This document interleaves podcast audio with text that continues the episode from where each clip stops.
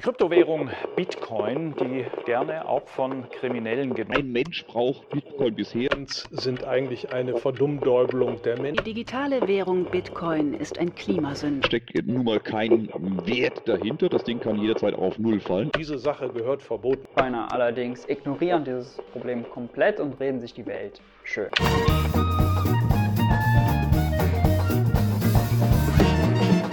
Hallo und herzlich willkommen bei Plebs Taverne. Tech Tuesday. Heute mit euren Techies. Kit, Cercatrova. Und Volker. so, moin moin ihr beiden. Freut mich, dass ihr wieder da seid. Heute zu einer neuen Folge, diesmal Tech Tuesday. Volker wieder am Start. Ähm, bevor wir in das Thema anfangen, äh, einsteigen, ähm, Chaka, hast du, hast, du die, hast die Blockzeit für mich? Blockzeit habe ich, ja. Ähm, 719311 ist die aktuelle Blockzeit hier. Sehr gut. Freue mich enorm, hier wieder einmal mit, mit Volker ähm, eine Podcast-Folge aufzunehmen. Die Resonanz von, von letztes Mal, als du bei uns zu Gast warst, war war's extrem positiv. Ähm, von dem her dachten wir, komm, Tech Tuesday passt. Und Kit, welches Thema behandeln wir heute? Ja, heute ist ein ganz cooles Thema, also freue ich mich drauf. Ähm, wir beschäftig beschäftigen uns heute mal mit dem Thema Mining und Proof of Work und ja, was da alles mit äh, zu tun hat. Und äh, wir wollen das mal ein bisschen aufarbeiten, ein bisschen erklären für diejenigen, die vielleicht nicht ganz genau wissen, wie das alles funktioniert im Background. Und ähm, ja, da denke ich mal, starten wir einfach mal los. Ähm, Wer möchte, wer möchte anfangen?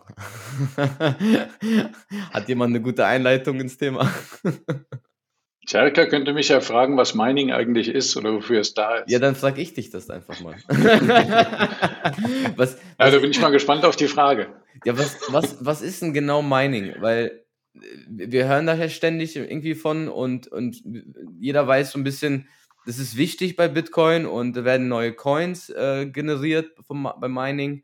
Das ist wie so beim, oft von Leuten erklärt, so wie beim Goldschürfen, dass man da Bitcoin schürft im Netzwerk, aber in Wirklichkeit ist es ja nicht so. Ne? Also wir, wir, wir laufen da ja nicht mit einer Spitzhacke rum und, und suchen mal Bitcoin.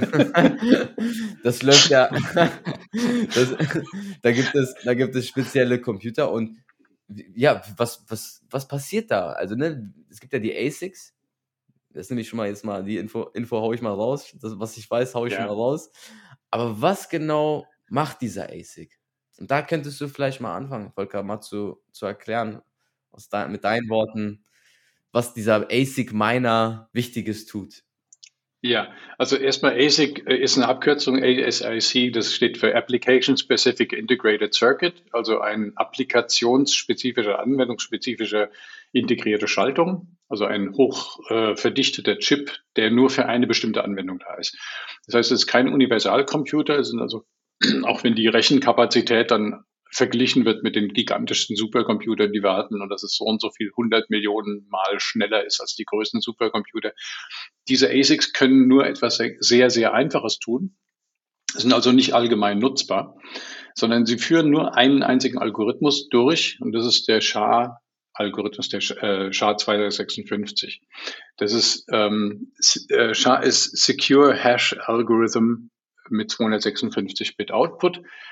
Das ist ähm, eine Rechenvorschrift, die im Prinzip eine beliebig große oder beliebig kleine Menge an Daten als Input bekommt, die auf eine bestimmte Menge, äh, auf eine bestimmte Weise mit binären Operationen verwurstelt. Also das, was in den Medien immer steht als komplizierte mathematische Operationen, das sind extrem einfache binäre Operationen, ähm, exklusiv oder und, und rotieren von Bitmustern. Ähm, äh, die auf eine Weise verwurstelt, dass am Ende ein, eine, ein Bit-String von einer festen Länge, nämlich 256 Bit, steht und ähm, das, das Schöne daran ist, dass die Wahrscheinlichkeit, dass es zwei verschiedene Inputs gibt, die den gleichen Hash-Wert ergeben, so gut wie null ist. Also die ist, die ist so verschwindend gering, dass man sie praktisch vernachlässigen kann. Ähm, also konkret, die ist ungefähr so, äh, also die, ähm, die Anzahl Hashes, die es gibt, sind halt ähm, 2 hoch 256 und es gibt so ungefähr 2 hoch 280 Atome im bekannten Universum. Also man kann sich etwa vorstellen, wie wahrscheinlich es ist, dass man so zweimal dasselbe trifft. Ja? Also vollkommen unwahrscheinlich. Ähm, jetzt ist es so, wenn der Input von den Daten sich auch nur ein bisschen unterscheidet, dann unterscheidet sich das Resultat, also der Hash, ganz in aller Regel ganz massiv von dem Hash des unveränderten Inputs. Das heißt, du brauchst nur ein einziges Bit umzuändern, kriegst du einen vollkommen anderen Hash. Ähm, das hat jetzt so ein paar äh, Implikationen. Die eine Implikation oder die wichtigste Implikation ist, man kann es nicht umkehren. Du kannst also einen Hash machen aus einem, einem Input-String von 5 Bit, der ist 256 Bit lang, und du kannst einen Hash machen aus einem Input von 300 Gigabyte, der ist auch 256 Bit lang. Und du kannst natürlich einen Hash machen aus 256 Bit, der ist auch 256 Bit lang, aber in keinem dieser Fälle kannst du irgendwie aus dem Hash-Wert irgendwelche Rückschlüsse ziehen auf die Originaldaten. Das ist also eine sogenannte Einbahnstraßenfunktion. Und das ist ganz fundamental wichtig. Das kommt dann im zweiten Teil des Podcasts, denke ich. Ähm, werden wir dazu kommen, wenn wir auch äh, Gigis äh, Zeitartikel äh, besprechen, hoffentlich. Ein ganz fundamental wichtiges Ding. Diese Einbahnstraßenfunktion sorgt dafür, dass die Zeit in der digitalen Bitcoin-Welt nur vorwärts laufen kann und niemals rückwärts laufen kann. Ganz wichtige, äh, ganz wichtige Eigenschaft von Zeit einfach. So, diese ASICs sind also die technische, informationstechnische Grundlage dafür, dass dieser Hash-Algorithmus ähm, effizient durchgeführt werden kann. Okay?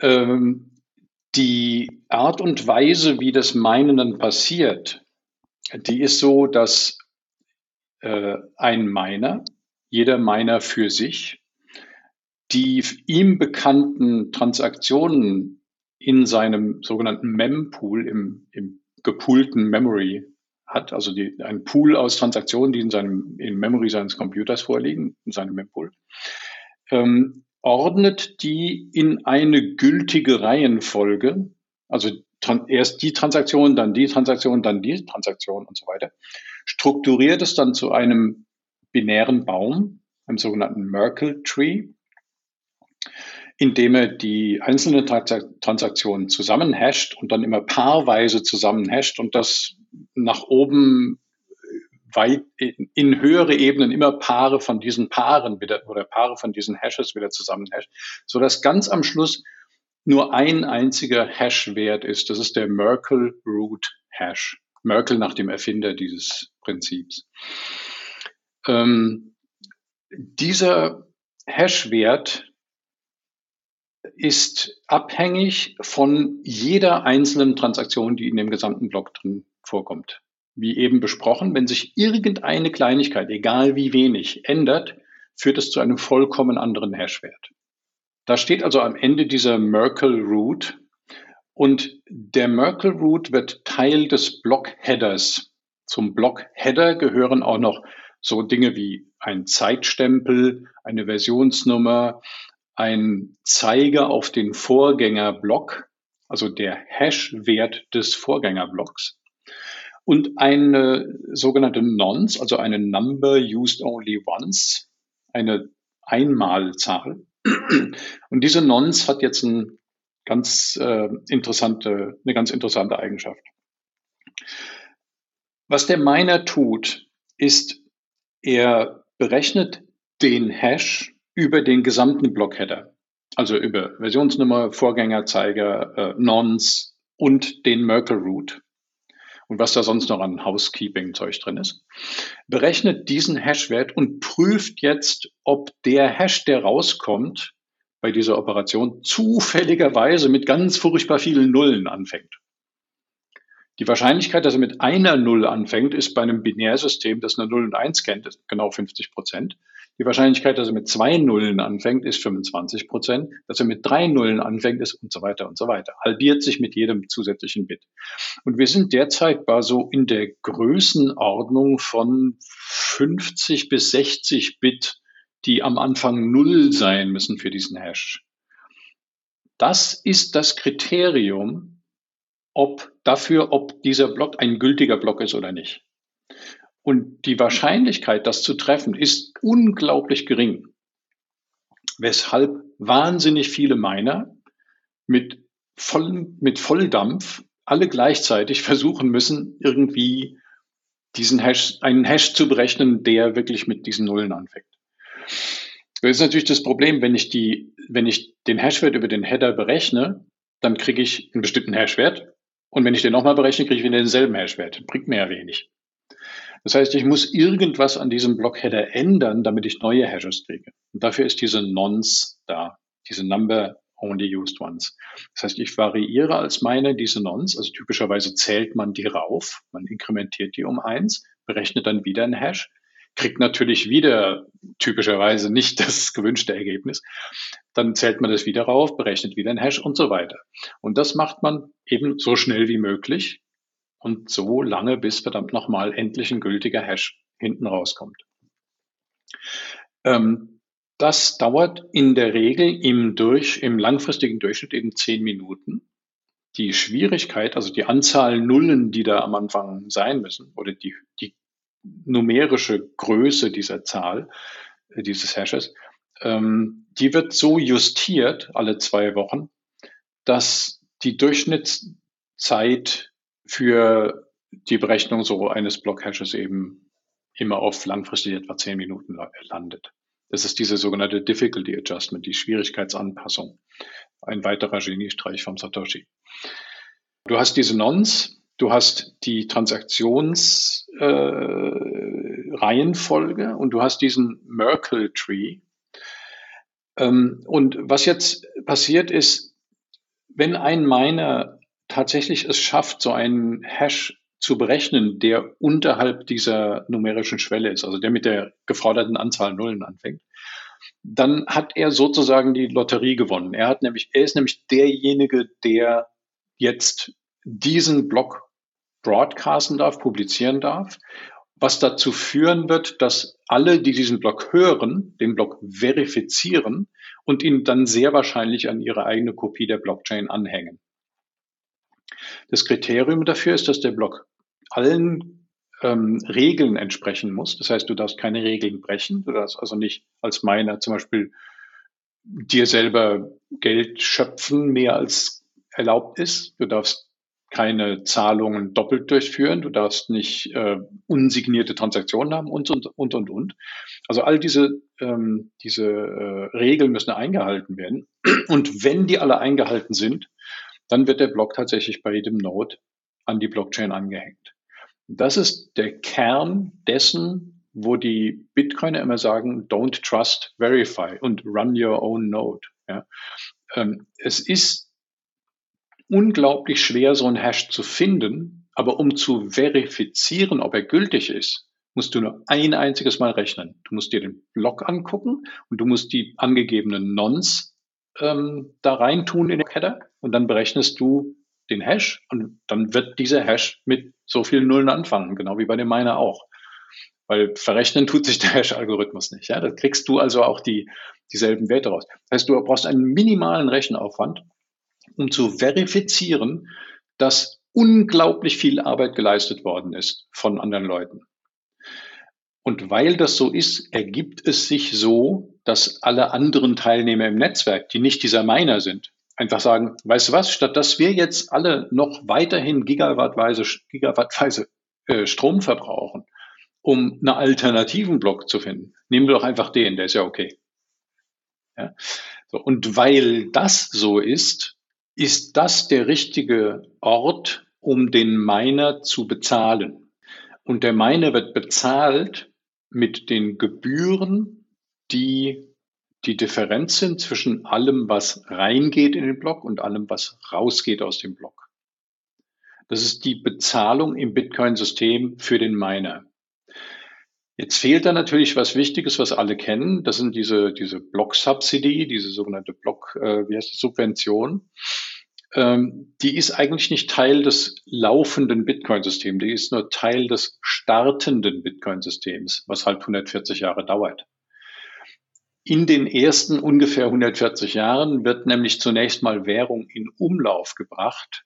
Und damit das auf möglichst faire und vernünftige Weise passiert, und ohne dritte Partei, also ohne zentralisierten, ähm, ohne Zentralinstanz und ohne Dritte, sondern nur Peer-to-Peer, -Peer, völlig ausschließlich, äh, geht äh, das Bitcoin, ist das Bitcoin-System so ausgelegt, dass es diesen Bezahlmechanismus auch nimmt, um am Anfang Geld auszuschütten an die Miner. Das war so, dass im, am, im äh, den ersten Blocks und die ersten vier Jahre lang bekam äh, der Miner in jedem Block zusätzlich 50 äh, Bitcoin. Inzwischen, also es halbiert sich alle vier Jahre, das ist inzwischen bekannt. Und jetzt sind wir bei 6,25. Ein Durchschnittsblock Block in diesen Tagen kriegt so ungefähr 6,3 Bitcoin. Also die, die Gebühren sind sehr gering im Vergleich. Ähm, aber natürlich der Rechenaufwand, der getrieben wird, um Blocks zu schöpfen, der bemisst sich an dem finanziellen, an der finanziellen Entlohnung, die in Aussicht steht.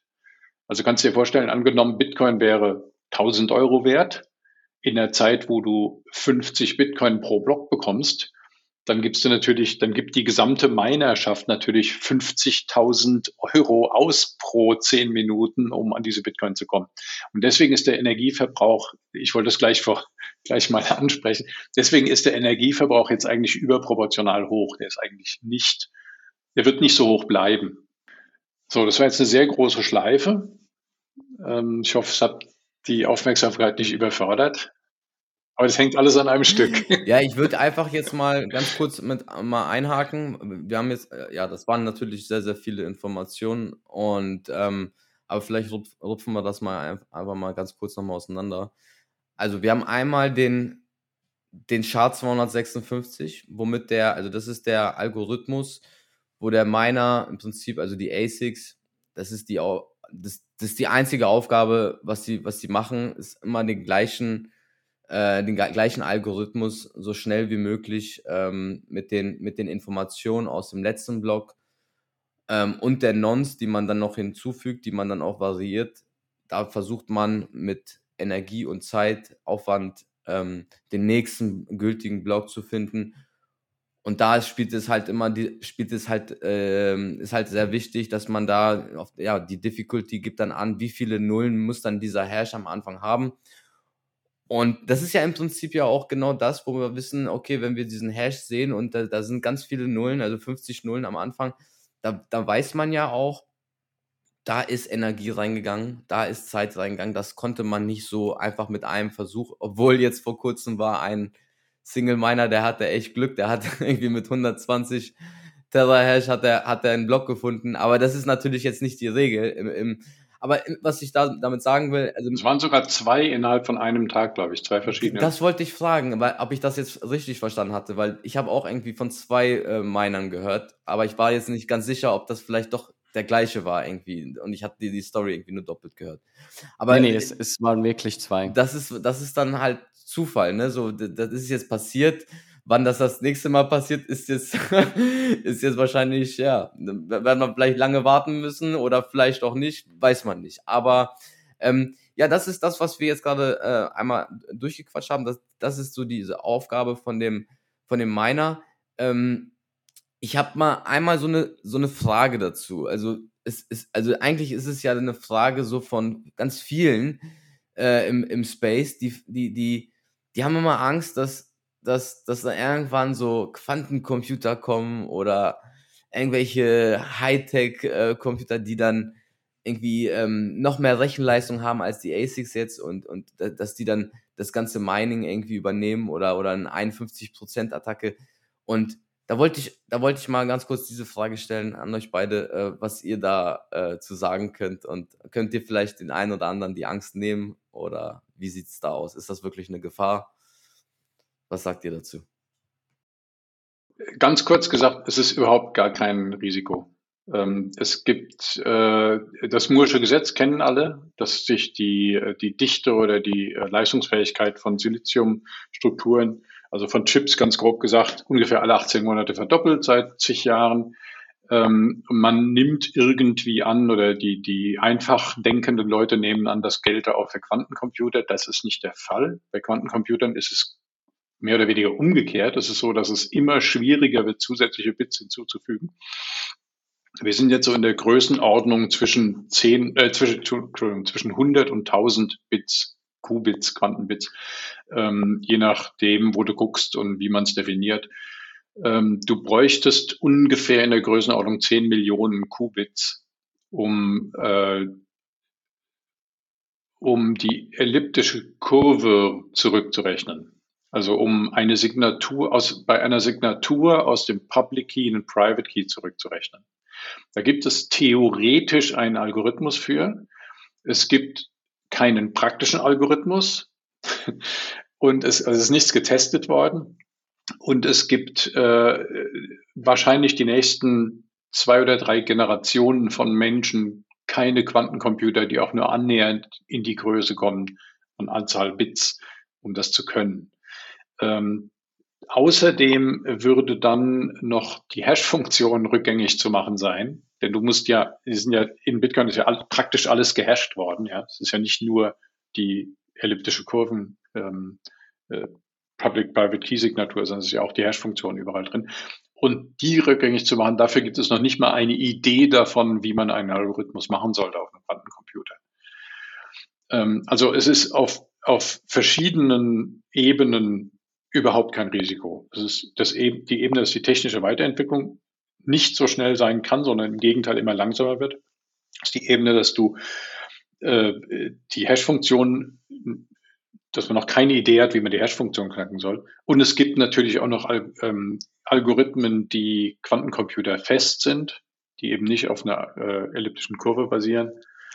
Ähm, und die würde man einfach einführen, einfach in Anführungszeichen, die würde man einführen, wenn Quantencomputer irgendwann ein Risiko würden. Ja, also man, man du, du hast sehr gut gesagt, also gerade Hash und Elliptic Curve Cryptography muss man da ähm, extrem unterscheiden, gerade wenn es um, um Quantencomputer geht, weil das zwei komplett verschiedene Paar Schuhe sind. Ähm, Elliptic Curve Cryptography hat ähm, mehr mit Mathematik zu tun als jetzt ein, ein Hash-Algorithmus wie SHA-256. Also ein Hash-Algorithmus kann man wirklich so vorstellen, dass man eigentlich ähm, einen Input nimmt, Bits, ähm, und die dann einfach tauscht und, und ähm, vermixt und ähm, ähm, zusammen addiert und dann wieder ähm, gemixt werden und so weiter. Es gibt so vier Steps, wie da die, diese Bits hin und her geschoben werden. Und das hat eigentlich nichts mit Mathematik zu tun. Es ist wirklich halt nur ein Hin- und Herschieben von Bits.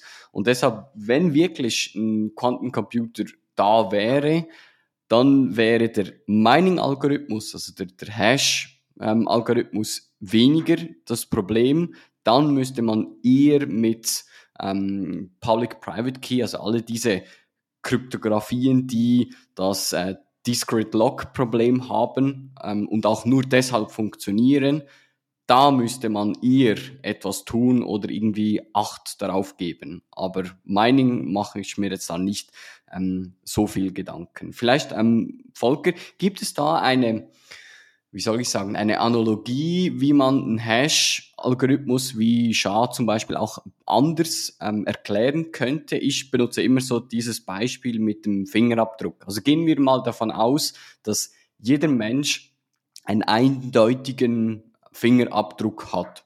Und dann findest du irgendwo einen Fingerabdruck auf dem Tisch beispielsweise und das ist dann eigentlich der, der gehashte Output. Du siehst den, den Fingerabdruck, du weißt, der gehört einem Input, der, den du aber nicht kennst. Du kennst den Menschen dazu nicht, derjenige, der diesen Fingerabdruck gemacht hat. Wenn du aber den Menschen hast, ist es sehr einfach, da an den Fingerabdruck zu kommen. Und so diese One-Way Funktionalität ein bisschen besser zu, zu erklären. Ja, ja, das ist eine gute, eine gute Erklärung. Ich habe ein anderes Bild immer im Kopf, ähm, was auch die, die äh, Tatsache widerspiegelt, dass äh, eine kleine Änderung im Input zu einer großen Änderung im Hash führt. Und äh, ist eigentlich auch ein ganz schönes Bild. Stell dir vor, du hast so etwas, sowas wie einen Baum, einen großen Baum, bei dem die Blätter aus funkelnden Edelsteinen bestehen glatt geschliffene, viel, vielflächige funkelnde Edelstahl, Millionen davon. Und diesen Baum beleuchtest du mit einem Laser oder mit einem parallelen Licht aus einer bestimmten Richtung auf eine Projektionsfläche. Das Bild, was sich da ergibt, das bekommst du immer genau dann, wenn du genau den Baum hast, mit genau den, äh, mit, mit allen Kristallen genau in der Position, wie sie waren in der Beschreibung und dann genau dieses Licht aus genau diesem Winkel drauf wirfst. Dann kriegst du immer genau dasselbe Bild. Wenn du ein einziges Blatt umdrehst, dann gibt es so viele Reflexionen in diesem Dickicht, dass das Bild völlig anders aussieht. Wenn du einen etwas anderen Winkel nimmst für das Licht oder für den Baum oder irgendetwas anders ist, kriegst du ein völlig anderes Bild. Und du kannst eben überhaupt nicht zurückschließen, wenn du ein Bild bekommst, wie zum Teufel soll ich einen dreidimensionalen Baum aus Kristallen machen, sodass, wenn ich das Licht da rein tue, dann dieses Bild rauskommt? Das ist eine ja, relativ das gute Analogie, finde ich. Ganz gute Analogie und erklärt auch, dass das Rummixen und Wursteln, was ich vorhin versucht äh, habe zu erklären mit den Bits und Bytes, weil das sind dann diese Lichtstrahlen, die da zwischen diesen Diamanten hin und her ähm, reflektiert ja, werden. Das, genau. das sind eigentlich und genau die, diese Bits. Genau, und die Difficulty, das kannst du dir jetzt vorstellen, die, die Schwierigkeitsanpassung, dieser führende Null, das ist so, wie wenn du sagst, die, als Difficulty sch, äh, schreibst du vor, in der Mitte von dem Bild muss ein kreisrundes Loch von einem bestimmten Mindestdurchmesser sein. Viel Glück. wenn das, das geht, aber du musst halt unglaublich viele Sachen ausprobieren. Oder zum Beispiel irgendein, irgendein Muster, ein Smiley muss dabei irgendwie dabei rauskommen oder, oder irgendwas, genau, was, ja. Also was, was halt nicht äh, durch Zufall einfach so äh, leicht entstehen kann. Ne? Ja, kann irgendwas sein, es muss nur definiert sein. Ich meine, eine weiße, ein weißer Kreis ist ja auch nur ein Muster. Ja, ja, eben, deswegen. Aber ich meine, so, äh, um, umso schwieriger Difficulty dann wird, umso schwieriger werden halt dann auch die Muster, umso vielleicht, umso filigraner sind sie dann auch. Am Anfang waren es wahrscheinlich nur wirklich nur so Kreise, und jetzt sind wir so irgendwie bei Sternen mit äh, Punkten noch dazu oder keine Ahnung. Ja, Fantasie ist wieder groß. Und da ist auch sehr gut diese, diese Proof of Work da, ähm, soll ich sagen, einfach zu, zu sehen, weil wenn du wirklich so ein Bild dann siehst mit einem Smiley da und du weißt, er wurde durch diese Reflexionen ähm, ent oder entstand durch diese Reflexionen, dann weißt du ganz genau, da ist Proof of Work dahinter. Da konnte nicht einfach genau. jemand kommen und eine, also könnte rein theoretisch schon eine ähm, Projektion machen, aber höchstwahrscheinlich waren da x Millionen, Milliarden Versuche nötig, um genau in dieser Konstellation auf so ein Bild zu kommen. Ja, genau. du hast ja gerade jetzt gerade gesagt Proof of Work. Was ist das jetzt schon wieder für ein neuer Begriff? Weil den, den, müssen wir jetzt auch mal erklären. ja, Proof of Work ist, ist äh, einfach übersetzt der, Na, der ein Arbeitsnachweis. Ja, es ist der Nachweis, der Beweis, dass Arbeit geleistet worden ist. Der ist natürlich, wie äh, Cerka gerade schon richtig gesagt hat, er ist nicht wirklich zwingend ein Beweis. Er ist nur statistischen Beweis. Also es ist durchaus möglich, dass du beim ersten Versuch tatsächlich das schaffst, diesen Hash so zu berechnen, dass er so klein ist. Das ist halt unfassbar unwahrscheinlich. Nur es kann sein. Ähm, aber das spielt keine Rolle, denn du kannst das nicht wiederholen. Du, du, vielleicht schaffst du es einmal oder sogar zweimal, aber da, danach wahrscheinlich die nächsten 300 Jahre nicht mehr. Ähm, Deswegen spielt das nicht wirklich eine Rolle für das System. Im Durchschnitt ist es so, dass für einen Block zehn Minuten lang gerechnet werden muss, und zwar weltweit durch alle Miner. Darauf justiert sich das System. Und ähm, wie gesagt, im Einzelfall kann es immer ein, äh, anders sein, aber das Proof of Work ist der Anker, der den, der es unmöglich macht, Bitcoin aus der Luft zu schöpfen mit Fingerschnippen. Das, was die Regierungen immer so gerne tun. Ja. Wenn, wenn äh, dein 20-Euro-Schein ein Proof of Work hätte, dann gäbe es nicht so viele davon. Ja, der, der Work, die, die Work, die Arbeit, die geleistet werden muss, um das Ding zu produzieren, in der Bundesdruckerei ist irgendwie 20 Cent wert, aber das zu produzieren in der Bank per Knopfdruck oder in der ja, Zentralbank per Knopfdruck ist halt null. Ja, genau, deswegen aber deswegen so müssen davon. wir, deswegen muss ja jeder, der irgendwie in diesem, in dieser, in diesem System halt äh, wirtschaftet, dann diesen Proof of Work im Nachhinein, also die Arbeitsleistung im Nachhinein äh, äh, noch drauflegen, sozusagen, weil die Sachen halt teurer werden. Ne? Und weil irgendwo ja. muss der, der, der Wert entsteht halt, äh, muss ja irgendwie entstehen durch diese Arbeitsleistung. Aber jetzt in diesem Fiat-System, wo wir sind, da kommt die Arbeitsleistung erst später von uns hinzu, ob wir wollen oder nicht. Wir werden dazu halt dann getrieben. Ne? Ja. Niemand gibt dir was freiwillig für deinen 20-Euro-Schein, außer du hast was für ihn getan entweder ihm eine Ware gegeben oder eine Dienstleistung, also Work. Ja? ja Gegen ja den Proof sehen. of Work kriegst du den 20-Euro-Schein. Aber wo der 20-Euro-Schein herkommt, die haben keine Arbeit dafür geleistet. Und das ja. verzerrt das gesamte Wirtschaftssystem. Ja. Und das ist ja, das ist ja genau das ähm, bei Bitcoin. Also die Miner müssen, deswegen, alle sagen immer so, ja, warum so viel Energie und, und das ist ja um, umweltschädlich äh, und was weiß ich. Ähm, da wollen wir jetzt auch nicht so drauf eingehen, aber im Prinzip ist es ja auch genau, ist es ja auch der Sinn dabei, dass die jetzt noch auch die, die, ähm, die Produktion von den, also die, die Subvention, also die, die Block, Subsidy, um die zu bekommen, muss man halt sehr viel Energie und also einen großen Aufwand betreiben. Und auf der anderen Seite hast, hast du die Nodes, die, die mit wenig Aufwand das alles verifizieren. Und das, das ist halt im Fiat-System komplett äh, ja, andersrum, beziehungsweise also die Verifizierung ist komplett unmöglich und die, die Produktion ist total einfach und ja, das ist auch nicht so wirklich vorteilhaft dann. man, man muss auch anschauen, der Miner selber hat nicht nur den Job ähm, zu meinen im Sinne von Bitcoins neu zu, zu schürfen oder die bereits bestehenden Bitcoins, man sagt ja auch, die 21 Millionen Bitcoins sind bereits schon da, man muss sie nur noch ähm, aktivieren.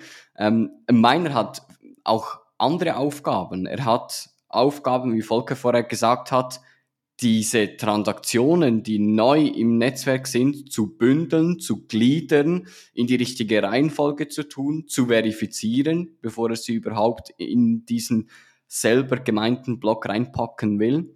Also er sichert somit eigentlich diese fortläufige Blockchain-Kette. Und dafür erhält er einfach Stand heute noch ein, Reward.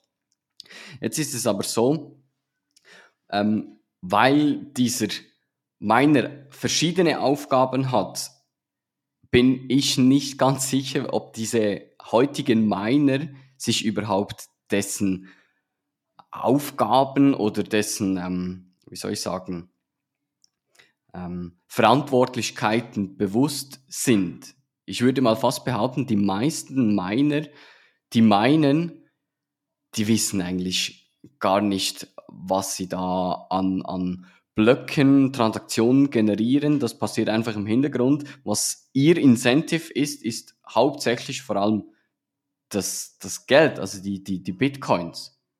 Könnte das eventuell ein Problem werden, wenn einfach zu viele Miner plötzlich im Netzwerk sind, die, wie soll ich sagen, von ihrer Haupttätigkeit eigentlich keine Ahnung haben und gesteuert sind durch die Gier, dass da plötzlich eine Sicherheits, dass das eine Sicherheitslücke von Bitcoin ist? Naja, ich vermute, du sprichst an darauf, dass die Miner ja auf die Idee kommen könnten, sich zum Beispiel mehr Geld auszuschütten ähm, oder äh, Codeänderungen zu unterstützen, die dazu führen, dass es mehr Transaktionen gibt, damit die Miner mehr Gebühren einstreichen. So wie wir das 2017 hatten vor dem Segwit, bei den sogenannten Segwit ja, Wars. oder einfach gar keine Ahnung haben in dieser Tiefe, was aktuell geändert wird. Dass eine Änderung an den Konsensusregeln sehr einfach bei den Minern eingespielt werden könnte, weil die eigentlich gar nicht wissen, was da wirklich mhm. technisch geändert wird und einfach dieser Druck ja. von, von der Öffentlichkeit kommt. Gerade jetzt beispielsweise mit, mit Taproot. Da gab es diese Taproot.watch-Seite, wo du genau sehen konntest, welcher, no, äh, welcher Miner da bereits Taproot signalisiert und welcher nicht. Und wenn du es noch nicht warst, dann wurdest du auf Twitter irgendwie auseinandergenommen und fast dazu gedrängt, in meinen Augen, noch zu updaten. Ich würde mal fast behaupten, dass viele gar nicht wussten, was eigentlich das Taproot-Update mit sich bringt. Und halt einfach durch diese öffentliche Meinung, dies, diesen Druck einfach geupdatet haben. Ja, das ist schon möglich. Ich weiß nicht, ich habe das Gefühl, dass die meisten, zumindest die Mining-Pool-Betreiber, schon relativ tief in Bitcoin drin sind und verstehen, was sie tun. Ähm, aber ihre, ihre Motivation ist sicherlich in erster Linie das Geld. Ähm, die müssen aber auch, also die, meine sind unheimlich gut in dem ganzen spieltheoretischen Zeug. Die, die denken fünf Halbzüge voraus, ja. Also die sind nicht einfach. Das ist nicht so, dass ein Miner denkt so, ach, äh, die Hashrate ist jetzt, äh, ist jetzt zu hoch, ähm, jetzt verdiene ich nichts mehr, ich schalte ab, ja.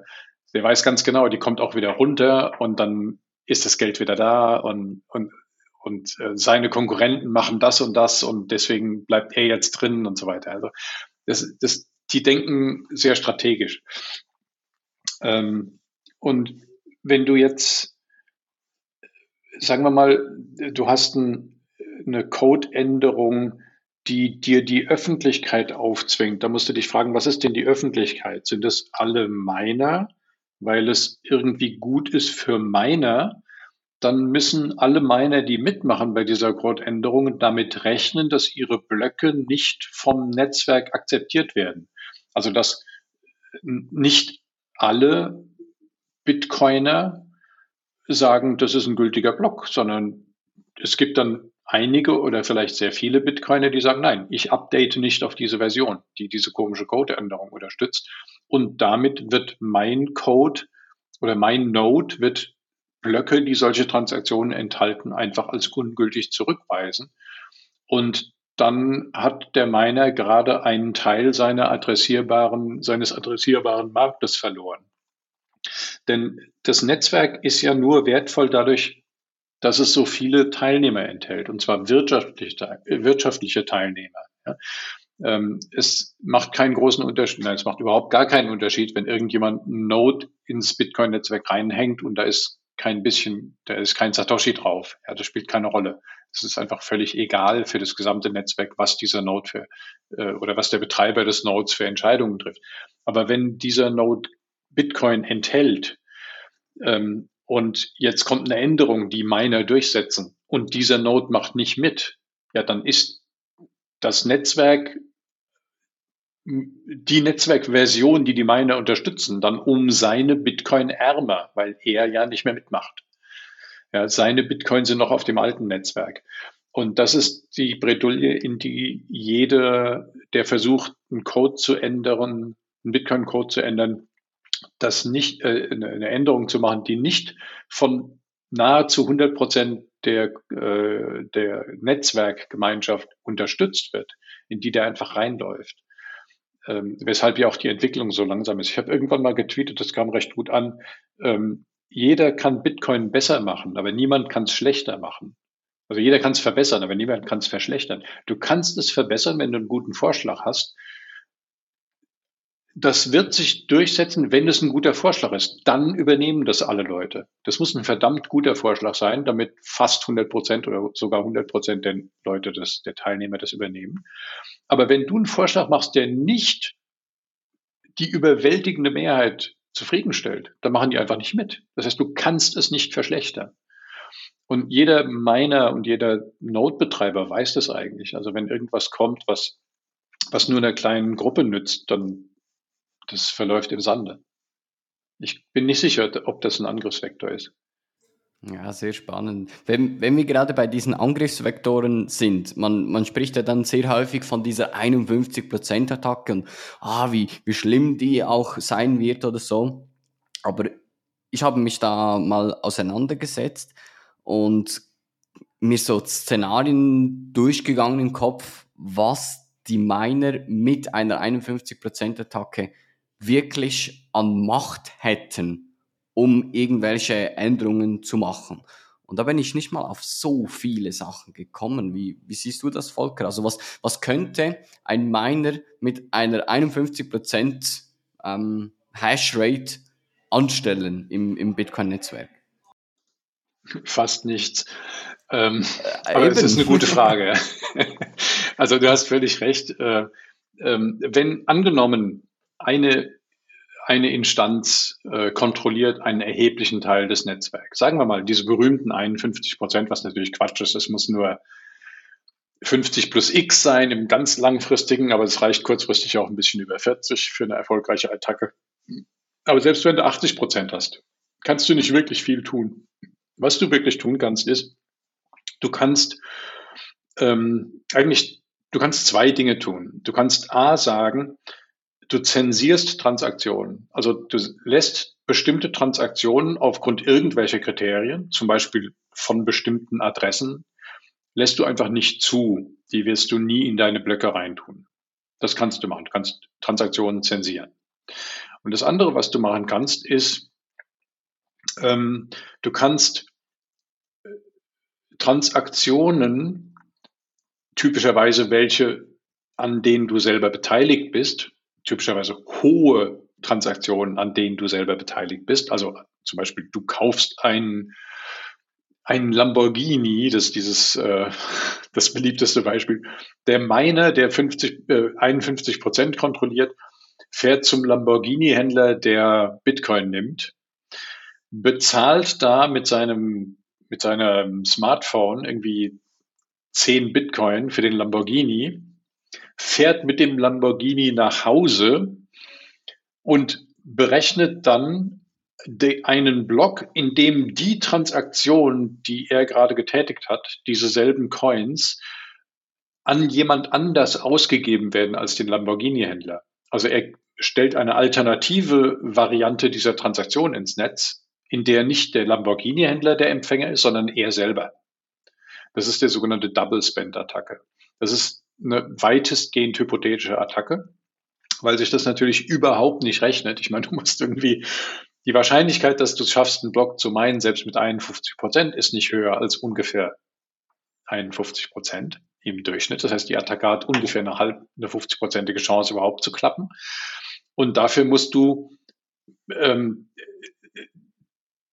den ganzen Strom aus geben, die ganze Mining-Leistung bringen, die sonst das gesamte Netzwerk bringen würde. Das heißt, wenn, also der, der Händler gibt ja den Lamborghini erst, wenn da, wenn da eine Bestätigung im Netz drin ist. Ja, der gibt es ja nicht aufgrund einer unbestätigten Transaktion. Der wartet ja, bis mindestens eine, eine Confirmation da ist.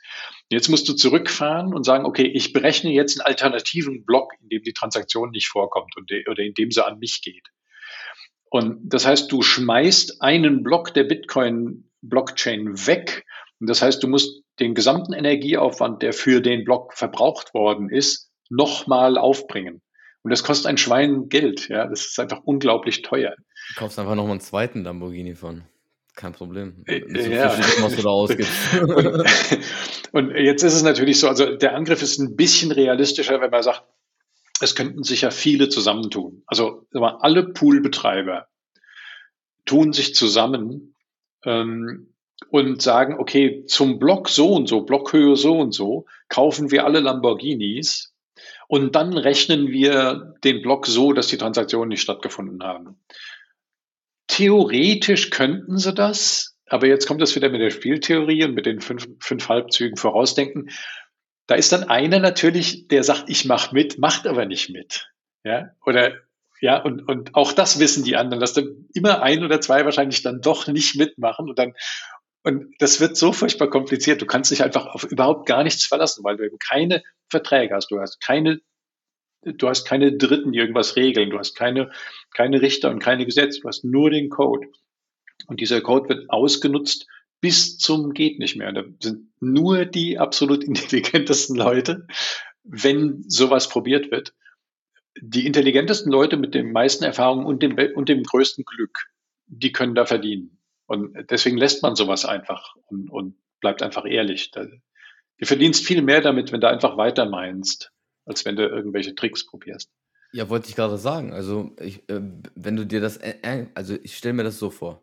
Ich kaufe mir ganz viele Miner oder ich stelle die selber her oder was auch immer. Aber das ist ja schon mal der erste Schritt, der extrem kompliziert ist. Ne? Also ich muss die ganzen Ressourcen haben, die ganze Technik. Ich muss das alles zusammenbauen. Ich muss Leute haben. Wenn ich dann irgendwann so, so viele Miner zusammengebaut habe oder gekauft habe ähm, und, und diese Strom dann auch noch, diese Stromkosten auch bezahle, dann macht es ja eigentlich mehr Sinn, einfach dem Netzwerk zu helfen und, und, mein, und meine, meine, meine Rewards zu kassieren und die Transaktionsgebühren, da hat man ja viel mehr von. Also selbst, also wenn man böse anfängt, irgendwann kommt dann der Punkt so, ah, jetzt lohnt sich gar nicht mehr böse zu sein. Also jetzt, jetzt bin ich ja, mal nur so, nur so ein Datenpunkt, ja.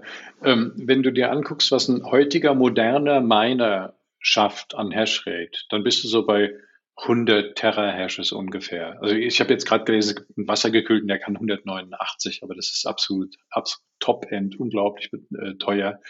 Aber sagen wir mal so, ein guter Wert, es gibt die alten, die haben so 10 bis 20 Terahashes, es gibt welche mit 80, mit 120 und so weiter. Also sagen wir mal 100 Terahashes für, für einen modernen ASIC. Und das ist nicht ein Chip, bitte, das ist eine Box äh, mit Lüftern, das ist halb so groß wie ein PC. Die zieht so zwischen zwei und vier Kilowatt. Also so viel wie eine richtig, richtig heiße Herdplatte auf voller Dröhnung. Ja? Also wird richtig heißes Ding, macht einen Heidenkrach. So ein Ding kostet Größenordnung fünf bis, zwischen 5 und 15.000 Euro. Und der macht 100 Terahashes. Die Hashrate im Moment ist ziemlich genau 200 Exahashes. Das sind zwei Millionen von den Dingern. Zwei Millionen, nicht 20.000. Zwei Millionen. 100 Terahashes mal 1000 sind 100 Petahashes, mal 1000 sind 100 Exahashes, mal 2 sind 200 Exahashes. Das sind 2 Millionen moderne Mining-Chips, äh, Mining-Kästen. Okay? Ey, diese, äh, du brauchst davon über eine Million Stück. Die kannst du A nicht kaufen, B kannst du nicht betreiben, C hast du keinen, du hast keinen Platz, du hast keine keine Möglichkeit, die, die Hitze abzugeben, äh, abzuführen. Du, du, du brauchst drei oder vier Atomkraftwerke, um die überhaupt zu betreiben. Das, vergiss es. Die Attacke gibt's nicht. Selbst der Staat, wenn, der, wenn die Zentralbanken jetzt noch mehr Geld drucken würden und sagen würden, okay, wir besorgen jetzt mit dem Geld, was wir gedruckt haben, überall alle Chips, wir kaufen allen Minern die Miner ab und was weiß ich, muss man mal überlegen, wie viel Geld das ist, wie, wie, wie, wie krass das Fiat dann in dem Moment geschortet wird, ne? Also das muss man sich mal reinziehen. Ja. Und, ja. und das für eine Attacke, die dann 50-50 entweder klappt oder nicht klappt. Ja, und, und du kriegst einen Lamborghini zurück. Ich meine, ja, was, genau. was du rauskriegst, ist die Block Reward. Und das sind 6,25 Bitcoins und irgendwie, was weiß ich, 250.000 Dollar. Ja. ja. Slow ja, Clap, wie man sagt. Ja. ja Langsames Klatschen. Gut gemacht. ja, also, aber das, das, muss man sich mal überlegen. Also das muss man einmal so durchspielen in seinem Kopf. Ja, wenn man, wenn man sich das jetzt nicht mal so, wenn wir haben ja auch schon öfter auch über diese Themen gesprochen und wenn man das nicht auch mal so mal in der Gruppe so bespricht und, und man selbst hat man vielleicht noch viele weiße Flecken so, äh, ähm, wie, wie, das alles funktioniert und, und dann hat man natürlich Unsicherheit, ne? wenn man dann auch nicht darüber spricht. Und deswegen machen wir ja auch das Ganze hier, damit man vielleicht auch, damit der ein oder andere Zuhörer so ein paar weiße Flecken füllen kann in seinem Kopf und, und das alles, alles, alles mehr Sinn macht. Ne? Und ja, ähm, das, das, das Spannende ist auch, wenn du jetzt wirklich diese Berechnungen, die Volker da jetzt gerade gemacht hat, zuhörst, dann siehst du gleich auch, dass mit diesem Mining das die Verbindung in die physische Welt ist. Weil hier muss Energie aufgewendet werden oder Investitionen getätigt werden. Du brauchst diese Chips physisch. Du kannst nicht einfach sagen, ja, jetzt besitze ich die einfach so aus dem Nix. Du brauchst diese und da bist du dem freien Markt unterworfen, weil Angebot, Nachfrage, das sehen wir jetzt mit, mit den Chips.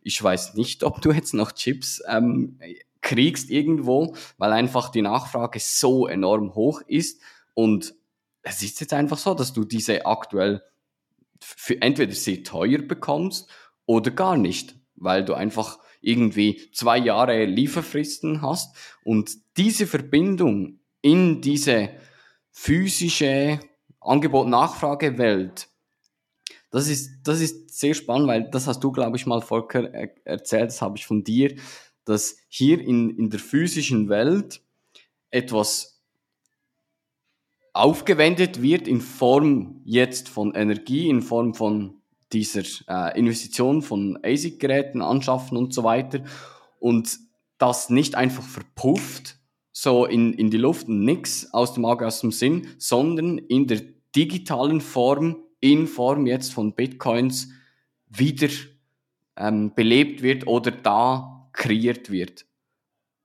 Gibt das dem Bitcoin Ja, ganz richtig. Das ist aber nicht von mir, das ist von Gigi.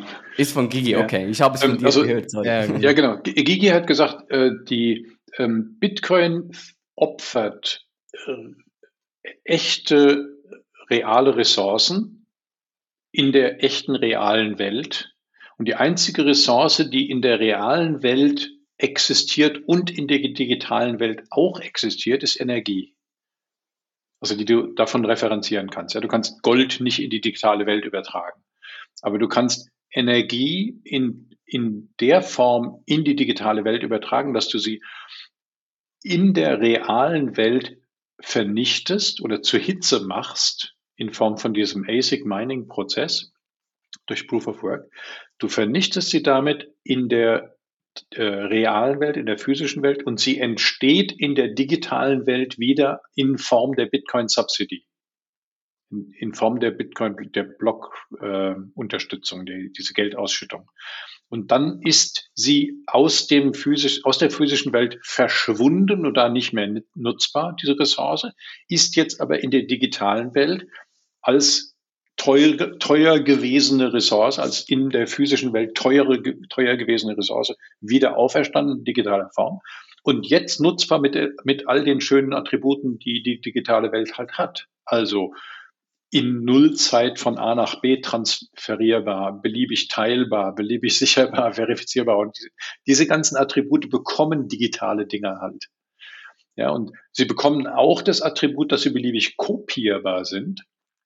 Und damit das nicht dazu führt, dass sie mehrfach ausgegeben werden, musst du eben dafür sorgen, dass jede Ausgabe peinlich genau protokolliert wird und alles, was einmal ausgegeben wurde, nicht nochmal ausgegeben werden kann.